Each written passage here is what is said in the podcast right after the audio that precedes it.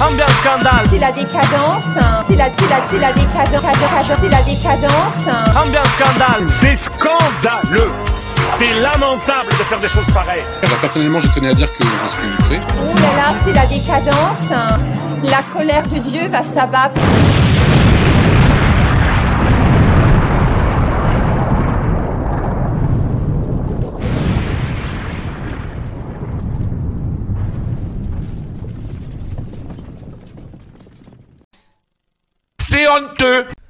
Bonjour, bonsoir, bienvenue dans le huitième et dernier épisode du podcast concentré sur les scandales au cinéma. Et pour ce dernier épisode, on se concentrera sur un des plus gros sujets scandalisants au cinéma, la guerre.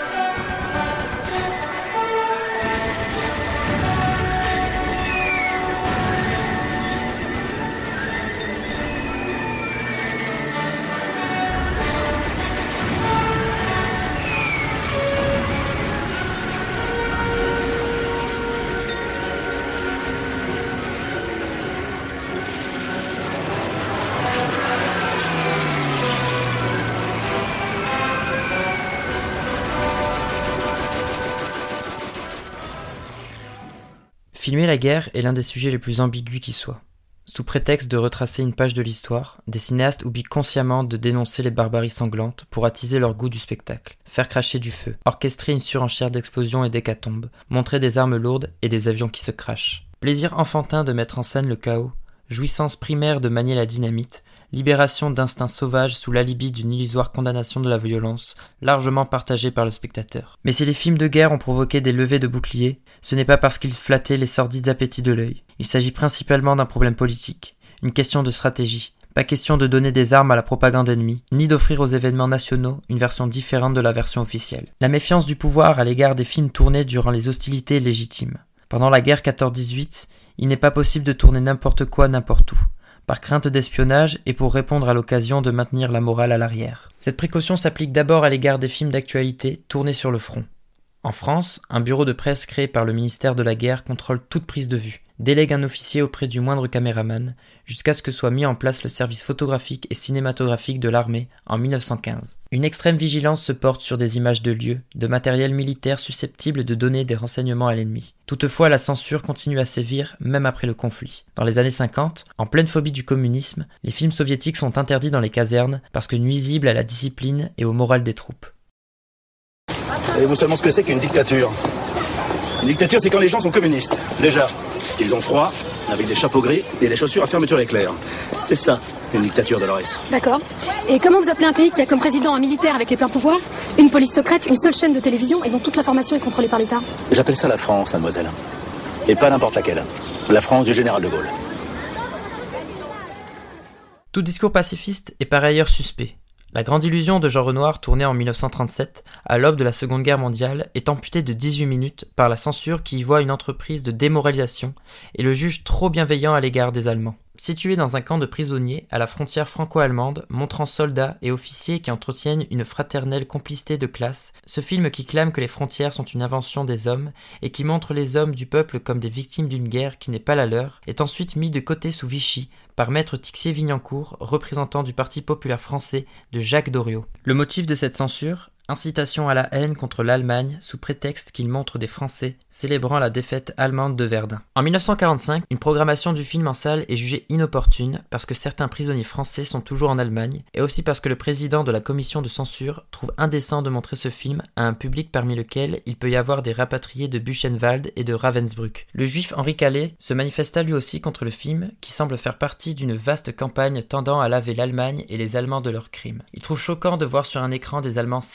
de ceux qu'ils ont connus. Quelques mois plus tard, la commission accordera son visa, à condition que soient pratiquées quelques coupes, en particulier sur les séquences évoquant les réactions allemandes d'allégresse et de dépit suscitées par la lecture des communiqués du QG annonçant la prise, puis la perte de Douaumont. La scène montrant le lieutenant français enlaçant la paysanne allemande est également supprimée. Cette version soulève encore des polémiques, notamment de la part des fédérations d'anciens déportés et de spectateurs alsaciens. En Allemagne, le film est qualifié d'ennemi cinématographique numéro 1 car coupable de dissoudre l'élan national. Il est interdit par Goebbels à cause du personnage de la femme allemande qui se donne à un Français, et surtout parce qu'il apparaît comme une œuvre de propagande israélite. Jean Renoir trouvera cela drôle puisqu'en France, on l'a accusé d'antisémitisme. En Italie, c'est sur ordre du Duce que le film est interdit. Le film est néanmoins projeté clandestinement, pour le grand plaisir d'une partie de la population à laquelle il ne déplaît pas de narguer le dictateur. C'est au tour de Kubrick de représenter la guerre 14-18 en adaptant un roman d'Humphrey Cobb et inspiré par des faits authentiques. Le général Deltoy avait fait fusiller six hommes de la 5e compagnie du 63e régiment, accusés de lâcheté face à l'ennemi. Le roman publié en 1958 dénonce les boucheries inutiles, les consignes inhumaines des officiers qui ordonnent de tirer sur leurs propres troupes afin de les forcer à avancer sous la mitraille, et les fusillades pour l'exemple de soldats ayant désobéi ou déserté. Il s'en prend à la déshumanisation d'une armée où les brutes galonnés traitent leurs hommes comme de la chair à canon. Dès sa sortie à Bruxelles, le film provoque des manifestations de rejet. Un groupe d'anciens combattants vient troubler une projection et provoque une bagarre avec le public. Suivent des appels téléphoniques anonymes assortis de menaces d'envoi de grenades incendiaires au directeur de la salle. L'ambassade française intervient auprès du ministre des Affaires étrangères belge et du bourgmestre de la ville. Le commissaire de la police bruxelloise fait savoir à l'exploitant qu'il n'est pas souhaitable que la situation s'aggrave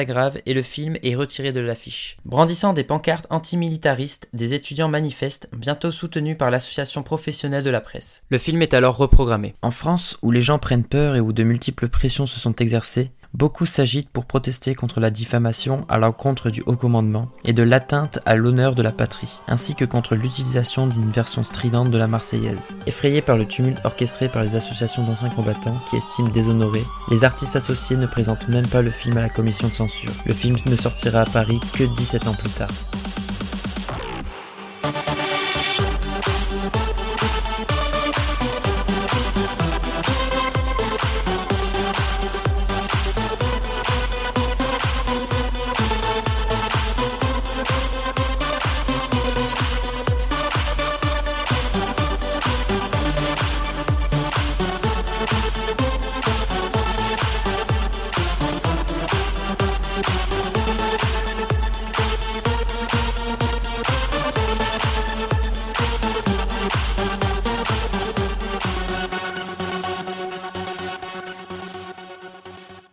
Autre tabou tenace, les guerres coloniales. Louis Daquin adapte en 1954 Bel ami de Maupassant, situé pendant une conquête coloniale en 1830. Il devra attendre trois ans pour trouver le chemin des écrans, après un coup de gueule de Picasso et des empoignades héroïques à l'Assemblée entre ministres et députés communistes. André Maurice, ministre de l'Information, justifie la décision du gouvernement d'ôter au film la nationalité française en disant ceci. Il a été produit par une société viennoise sous contrôle soviétique. C'est un film tendancieux venu de l'étranger, du mot passant retouché par Gorky.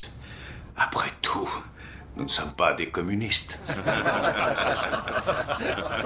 Ce film qui se déroule au Maghreb sera mutilé. On transforme des dialogues comme Qu'en pensent les Marocains? Les Marocains ne pensent pas, madame. En Qu'en pensent les plantes exotiques? Les plantes exotiques ne pensent pas, madame. Ce n'est pas tout. On remplace le mot Afrique par là-bas, bédouin par bandit, pacha par prince ennemi, territoire algérien par territoire allié, et j'en passe. Couronné à Cannes en 1967, Le vent des Aurès de Mohamed Lakhdar Amina, qui évoque dignement et sans haine les souffrances du peuple algérien sous domination française, la résistance des frères Félagas, l'incendie d'une ferme pied noir, la chaîne des représailles aveugles, le déclenchement de la guerre d'Algérie, le bombardement d'un village, attendra lui aussi quelque temps une sortie parisienne. Il est toutefois interdit à Marseille sur intervention du préfet des Bouches du Rhône et du maire de la ville, sous la menace des associations locales des rapatriés d'Algérie. La guerre sans nom est interdite d'image. En 1953, les statues meurent aussi court-métrage d'Alain René et Chris Marker sur l'art africain, qui dénonce la mutilation de la culture locale par les colonisateurs, a été gardé sous clé. Il sera présenté clandestinement à Cannes par Jean Cocteau, président du jury. Lorsque la guerre d'Algérie éclate, il devient amoral de montrer un conflit dans lequel la politique de la France ne fait pas l'unanimité. Passer outre revient à menacer les institutions. René Vautier, déjà poursuivi pour atteinte à la sûreté de l'État à la suite de son court-métrage Une nation, l'Algérie, tourne réfugié dans les maquis Algérie en flammes, dans lequel il fustige l'illusion d'une pacification algérienne. Son film est interdit jusqu'en 1968. Sa chronique de la vie des appelés du contingent dans Avoir 20 ans dans les Aurès provoque de 1972 à sa sortie jusqu'en 1997 des tensions. Lors d'une projection à Tourcoing, dans le cadre d'un festival organisé pour l'année contre le racisme, il est la cible du Front National qui tente d'annuler la soirée. Ex-député du Rassemblement pour la République parle de provocation, de trahison nationale, de films orduriers à l'égard des soldats français. Et outre la condamnation à 10 ans de prison de Pierre Clément pour avoir tourné des films pro-FLN, le régime du général de Gaulle durcit la répression. Dans les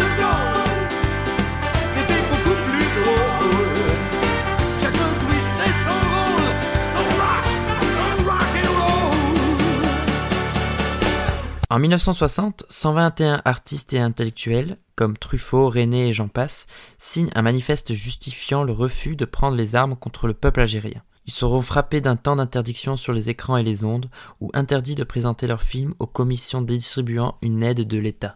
Cette année-là, Jean-Luc Godard tourne Le Petit Soldat, un héros déserteur de la guerre d'Algérie, devenu tueur à gages pour l'OAS, amoureux d'une fille qui milite avec le FLN. Le film est interdit jusqu'en 1963 et fait l'objet d'une violente attaque de Jean-Marie Le Pen qui réclame l'expulsion du cinéaste suisse.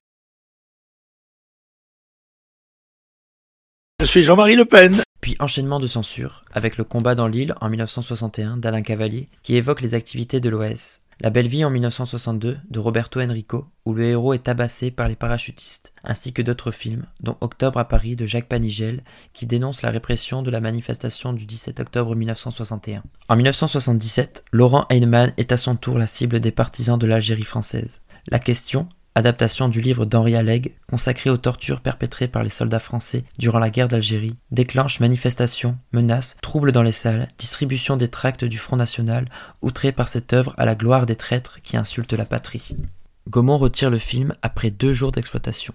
Réalisé par l'italien Gillo Pontecorvo, la bataille d'Alger eut lors de sa sortie en 70 à affronter les menaces de militants d'extrême droite prêts à tout pour décourager les exploitants. Inlassable dénonciateur des scandales sociopolitiques, Yves Boisset évoque en 72 l'affaire Ben Barka dans le film Attentat. Enlèvement et assassinat à Paris du leader de l'opposition marocaine en exil avec l'aide de la police française. Mille tracas sont mis en œuvre pour empêcher le réalisateur de mener son film à bien. Suppression de l'annonce sur recette et des autorisations de tournage. Yves Boisset dira Jamais on ne nous a refusé un lieu de tournage pour des raisons franches, à cause du sujet, de sa violence. L'administration nous opposait toujours des impossibilités de contrarier une circulation extrêmement complexe. Il a fallu tourner à la sauvette, planquer des caméras dans les voitures, voler des images sur la voie publique. À la guerre comme à la guerre. Pour tout cinéaste, tout critique et tout spectateur préoccupé par la morale des images, c'est la question la plus sensible qui soit. Peut-on filmer la Shoah? Le génocide juif est-il représentable à l'écran? L'Holocauste ne fait-il pas partie de ces vérités que l'on ne peut pas communiquer sinon par le silence? Un film peut-il prétendre à dire cette horreur absolue sans la trivialiser, la profaner? Ce qui est inimaginable ne défie-t-il pas le langage? Un débat délicat auquel certains répondent, paraphrasant le philosophe Wittgenstein, ce qui ne peut pas être dit mérite de ne pas être tu. Et d'autres, comme Elie Wiesel, disent que le cinéma risque de transformer cet événement innommable en un phénomène de superficialité. Lorsque Godard se demande dans Histoire du cinéma comment le 7 art a reflété les grands événements du siècle qu'il a vu s'épanouir, il dénonce l'absence de films sur les camps de concentration comme un oubli majeur. L'oubli de l'extermination des Juifs participe à ses yeux à cette extermination. En préambule de l'ouvrage qu'elle a consacré à l'Holocauste à l'écran, Annette Insdorf cite de son côté la thèse de Siegfried Krakawer. Les horreurs de la Shoah n'auront jamais rien de commun avec les représentations filmées par un artiste qui n'a pas vu ces horreurs, mais elles ont un effet de réflexion salubre. Le théoricien se réfère au mythe de Méduse, une gorgone au visage si effrayant que le simple fait de la voir transforme homme et bête en pierre. Persée parvint à tuer le monstre en suivant le conseil d'Athéna, ne jamais regarder le visage lui-même, mais uniquement son reflet dans le bouclier miroitant qu'elle lui confia. La réalité de l'horreur nous paralyse, nous aveugle son apparence nourrit notre lucidité. L'écran du cinéma est le bouclier poli d'Athéna. Les images du bouclier ou de l'écran sont un moyen pour arriver à une fin. Elles sont censées permettre au spectateur la prise de conscience de l'horreur qu'elles reflètent. En vivant la déchéance des corps humains dans les films sur les camps nazis, nous opérons la rédemption de l'horreur en lui ôtant les voiles de panique et d'imagination. À mi-chemin entre le réel et son reflet, les premières images des atrocités nazies furent documentaires. Le souci pédagogique, la volonté d'étouffer tout discours négationniste se sont heurtés dès la libération des camps à la prudence politique, à des problèmes techniques et à des dilemmes moraux. Caméras et appareils photographiques furent mis à contribution pour dénoncer la barbarie allemande, mais certains reporters refusèrent d'enregistrer une partie des images insoutenables qu'ils découvraient. On imposa sous la contrainte aux populations allemandes de certaines villes d'assister à la projection d'images des atrocités commises dans les camps d'extermination. Mais les actualités françaises refusèrent de diffuser les images prises par les Américains pour ménager la culpabilité allemande et parce que les foules n'étaient pas encore préparées à voir de telles choses. Claudine Dram affirme dans une étude sur la représentation des camps nazis dans l'actualité française de 1945 que ces images faisaient de l'ombre au mythe héroïco-militaire gaulien et communiste de la résistance, d'une France combattante et victorieuse. Plus tard, l'urgence passe à la reconstruction de l'Allemagne et à sa réintégration dans une Europe libre. La campagne d'information sur les camps de la mort n'est plus à l'ordre du jour. Dans le film Ce qui reste d'Auschwitz de Giorgio Agamben, le réalisateur évoque la portée du témoignage de ceux qu'au camp appelait les musulmans. C'étaient des détenus que les autres ne supportaient pas de voir parce qu'ils avaient cessé de lutter, qu'ils n'étaient plus que des, plus que des cadavres ambulants, des damnés, des soumis, des non-hommes. Il raconte que lorsque les Anglais tournèrent en 45 dans le camp de Bergen-Belsen, tout juste libéré, il était difficile de ne pas détourner les yeux devant les milliers de cadavres nus amoncelis dans les fosses communes ou portés sur le dos par d'anciens gardiens. Mais le but de ces prises de vue était de brandir des preuves de l'horreur nazie, et aucun spectacle ne devait être épargné. À un moment, écrit-il, la caméra s'arrête presque par hasard sur ceux qui semblent encore des vivants. Un groupe de déportés dont certains sont blottis par terre et d'autres errent debout comme des fantômes. Ce ne sont que quelques secondes, mais qui suffisent pour se rendre compte qu'il s'agit de ceux qu'on nommait musulmans, rescapés par miracle. Le même opérateur qui s'était jusque-là longuement appesanti sur les corps nus empilés, sur les atroces mannequins désarticulés et jetés les uns par-dessus les autres, ne peut supporter la vue de ces morts vivants. Il se détourne immédiatement pour cadrer les cadavres. Pour Giorgio Agamben, le musulman est le témoin intégral réclamé par Primo Celui dont la mort avait commencé avant la mort corporelle. Sans doute, pour l'opérateur britannique, ces candidats désignés au trépas figurèrent-ils l'aveuglante gorgone de Krakauer. Peut-être symbolisent-ils une limite du visible. Même un paysage tranquille. Même une prairie avec des vols de corbeaux, des moissons et des feux d'herbe.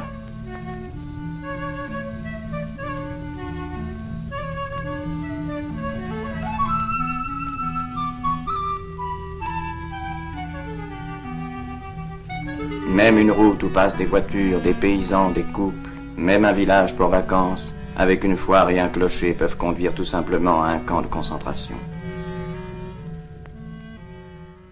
Personne n'a jamais reproché à Alain René d'avoir franchi cette limite en 1955 avec Nuit et brouillard.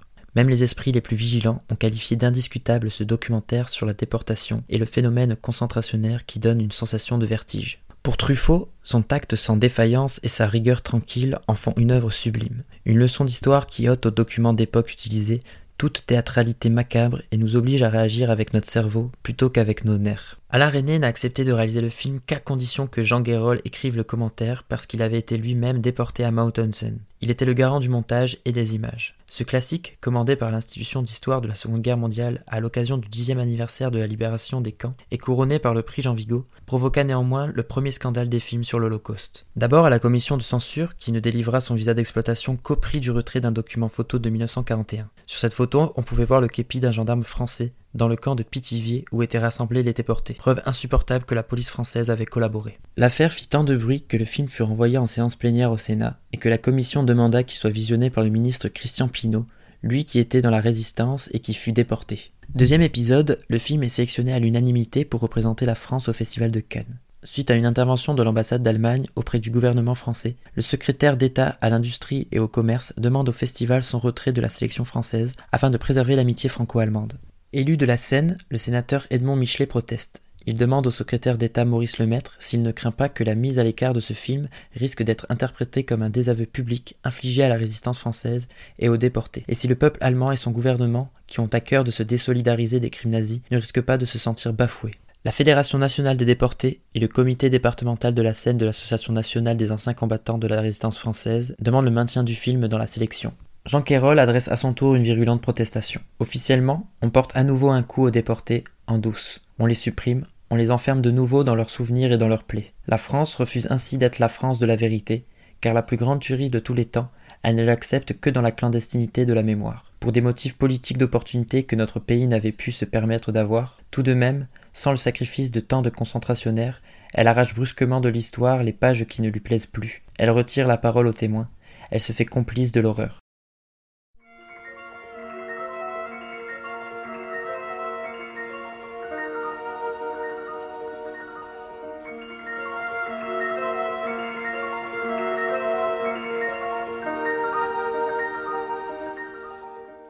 Deux jours plus tard, le 13 avril 1956, le secrétariat d'État à l'industrie et au commerce lâche un communiqué. Si ce court métrage, qui est surtout un montage photographique et cinématographique de documents dont la plupart sont d'origine nazie, ne doit pas être retenu pour un festival international, c'est d'abord et avant tout par respect pour les déportés pour leurs familles et pour leurs souvenirs. Tous ceux qui verront partout ailleurs ce très beau film, composé avec tout le tact souhaitable, mais montrant les souffrances d'êtres humains parqués, menacés, torturés et promis à la mort, parmi lesquels certains peuvent encore reconnaître des êtres chers, comprendront qu'il lui était souverainement inconvenant de présenter un tel document dans l'atmosphère de festivités internationales. Le caractère très particulier de ce film est tel qu'il ne saurait en aucun cas entrer en compétition avec des films d'imagination ou même de reconstitution historique, ce qui n'empêche pas cette œuvre de conserver toute sa haute valeur de témoignage authentique et de mériter à ce titre la plus large diffusion. D'anciens déportés menacent d'aller manifester à Cannes vêtus de leur tenue rayée. Le critique Jean de Baroncelli s'étonne dans les colonnes du Monde de voir assimiler les rencontres de Cannes à une suite de festivités mondaines. Jusqu'à présent, pour un certain nombre d'entre nous au moins, Cannes était un lieu de travail, un champ clos où s'affrontaient librement les productions des différents pays invités. La kermesse qui se déroulait en coulisses n'était que l'accessoire. Si elle doit devenir l'essentiel, au point que, pour ne point en attrister un moment l'atmosphère, on doit tout y sacrifier,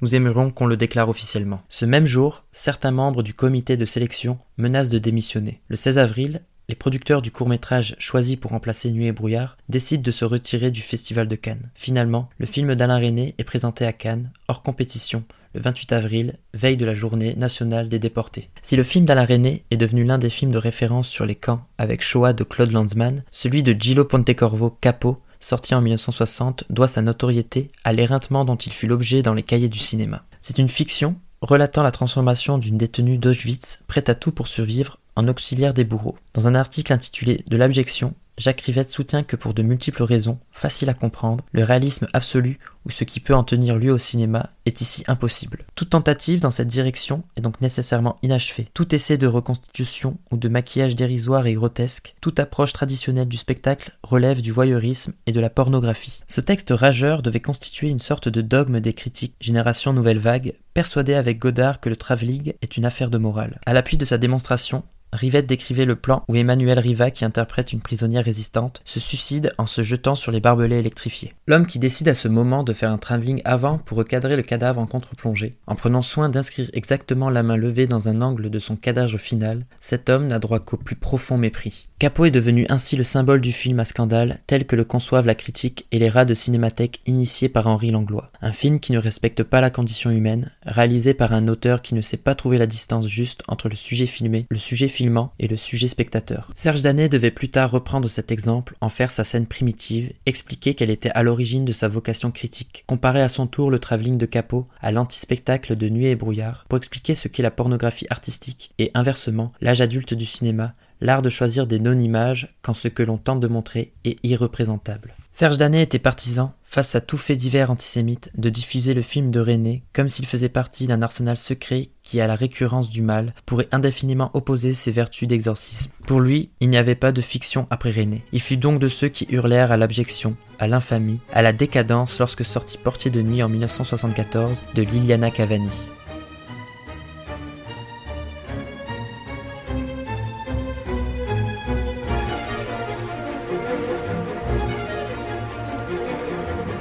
Are proud of having been officers of the finest corps of the Third Reich. And if I were born again, I would do exactly what I did. Sicherheit! Sicherheit!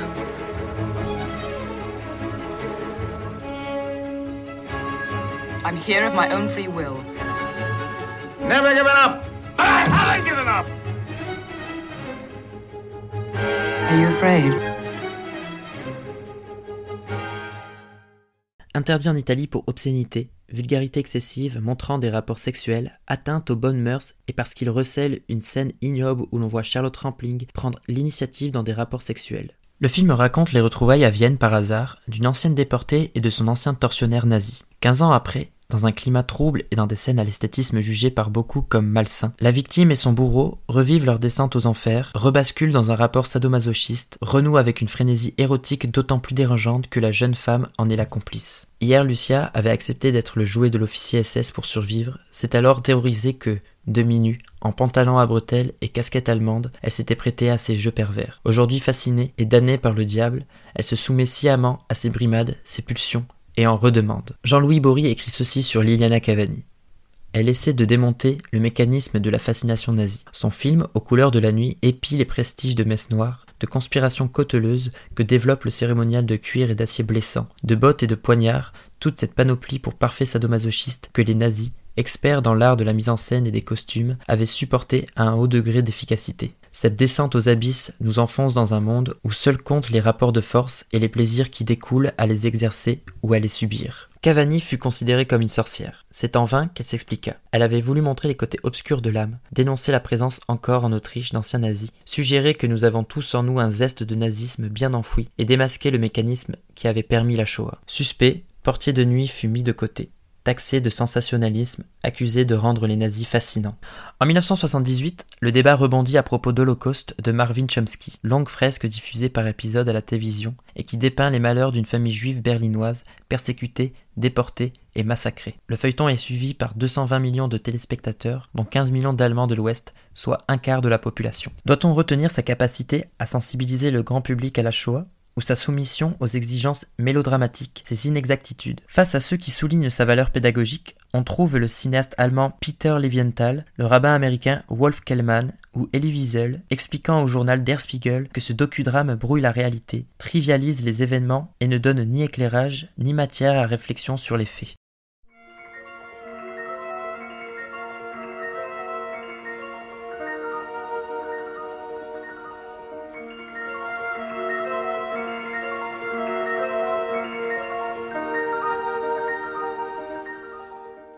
Une polémique retentissante accueille en 1990 au Festival de Cannes le film d'Andrei Vajda consacré à Korczak, un personnage authentique qui s'était consacré de 1936 à l'éducation de jeunes orphelins juifs. Lorsque ces gamins furent parqués dans le ghetto de Varsovie, ce célèbre pédagogue décida de rester près d'eux, s'employant à rendre leur vie moins insoutenable. Alors qu'il avait l'opportunité de fuir en Suisse, il choisit d'accompagner ses protégés dans le wagon qui les menait à Treblinka. Dans le climat émotionnel de l'après-Carpentras, où des tombes juives avaient été profanées, on taxe Vaïda de revisionniste, voire d'antisémitisme. La scène finale dérange, elle est allégorique et onirique, on y voit Korczak transformé en figure christique et les enfants sortir du wagon et s'évanouir dans la lumière de l'aube. Claude Lanzmann, l'auteur de Shoah, quitte la projection indigné. Il fera tout pour empêcher la sortie du film. Des mois plus tard, UGC hésite à diffuser le film. Les pouvoirs publics sont suspectés d'avoir exercé des pressions pour bloquer son exploitation. Finalement diffusé en 91, Korczak relance le débat sur l'opportunité d'avoir fait du pédagogue un saint. Izzy Beller s'insurge. Pour les juifs, il n'y a pas de martyrs,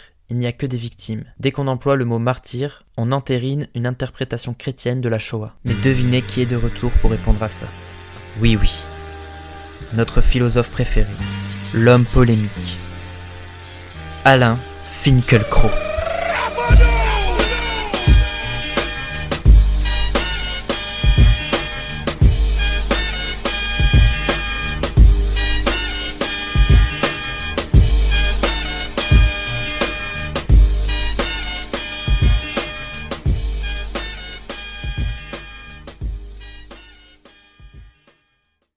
Il pointe le bout de son nez, juste pour dire que la sainteté est présente dans le judaïsme. Elisabeth de Fontenay clôturera le débat en écrivant Dire qu'un auteur non juif n'a pas le droit de produire une œuvre sur le génocide, cela revient à dire que Korczak ne comprenait rien à l'éducation d'un enfant parce qu'il n'en avait jamais eu.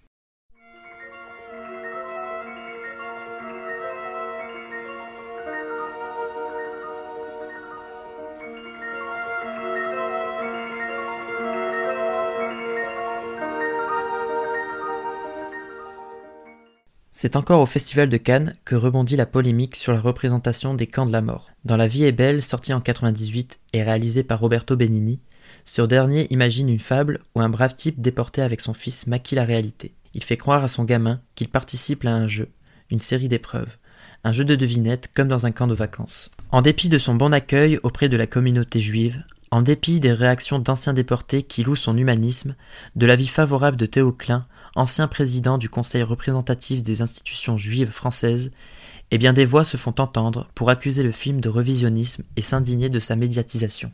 Plus mesuré, l'historien cinéma, mais aussi roi des hobbits, Jean-Michel Frodon, est plus mesuré. Il s'interroge sur la façon dont Roberto Benigni rompt un interdit, ravalant innocemment Auschwitz, sinon comme un détail, du moins au rang d'une situation historique comme une autre. Peter Alexander Meyers dira pour qui aspire à faire un grand film sur un sujet important en cette fin de siècle, le réalisme est une impasse. L'approche allégorique de Roberto Benigni met en lumière des problèmes qui restent implicites dans nos représentations habituelles de l'atroce. Personne par contre ne pourra jamais s'épargner à propos du film de Jerry Lewis sur Auschwitz, The Day the Clown Cried, racontant l'histoire d'un clown allemand prêt à tout pour réussir et qui se retrouvera dans le camp d'extermination chargé de faire le pitre pour amener les gosses dans les chambres à gaz. Dérangeant, certes, d'autres diront mauvais film, trop coûteux. Allez savoir, le film n'est jamais sorti.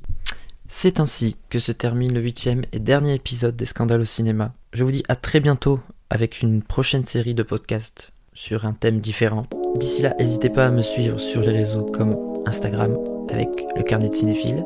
Je vous dis à bientôt. D'ici là, regardez des films, faites-vous plaisir et on se laisse avec l'intro habituelle. Ciao Ciao, ciao, ciao, ciao Avec nous, ils font des boutons et du savon.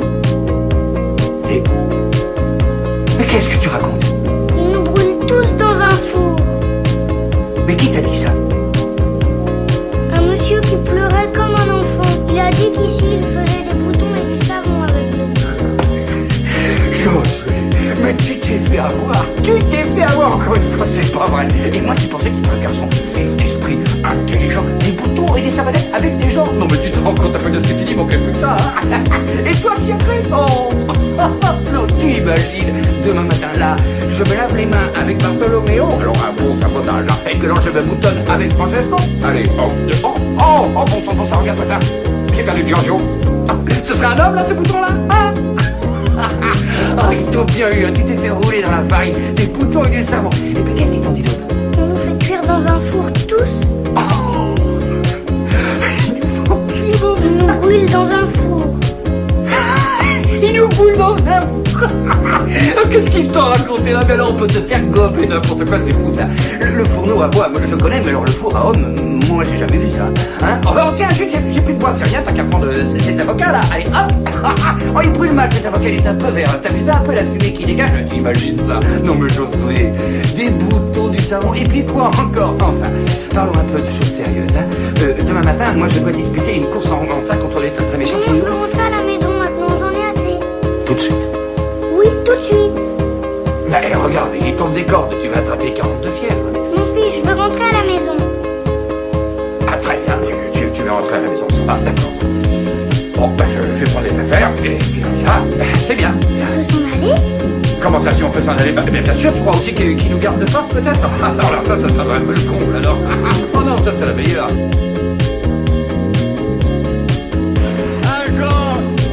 Mesdames et messieurs, mon cœur est, est époustouflant de ces moments. J'ai pas les mots pour vous donner tout mon amour. Et j'ai gagné la palme d'or. Qu'est-ce que c'est? Merci de la palme d'or. Merci beaucoup de ce prix que c'est vraiment trop. Vous avez vraiment pris mon cœur avec tout l'amour. C'est mon premier festival de Cannes, alors le remerciement.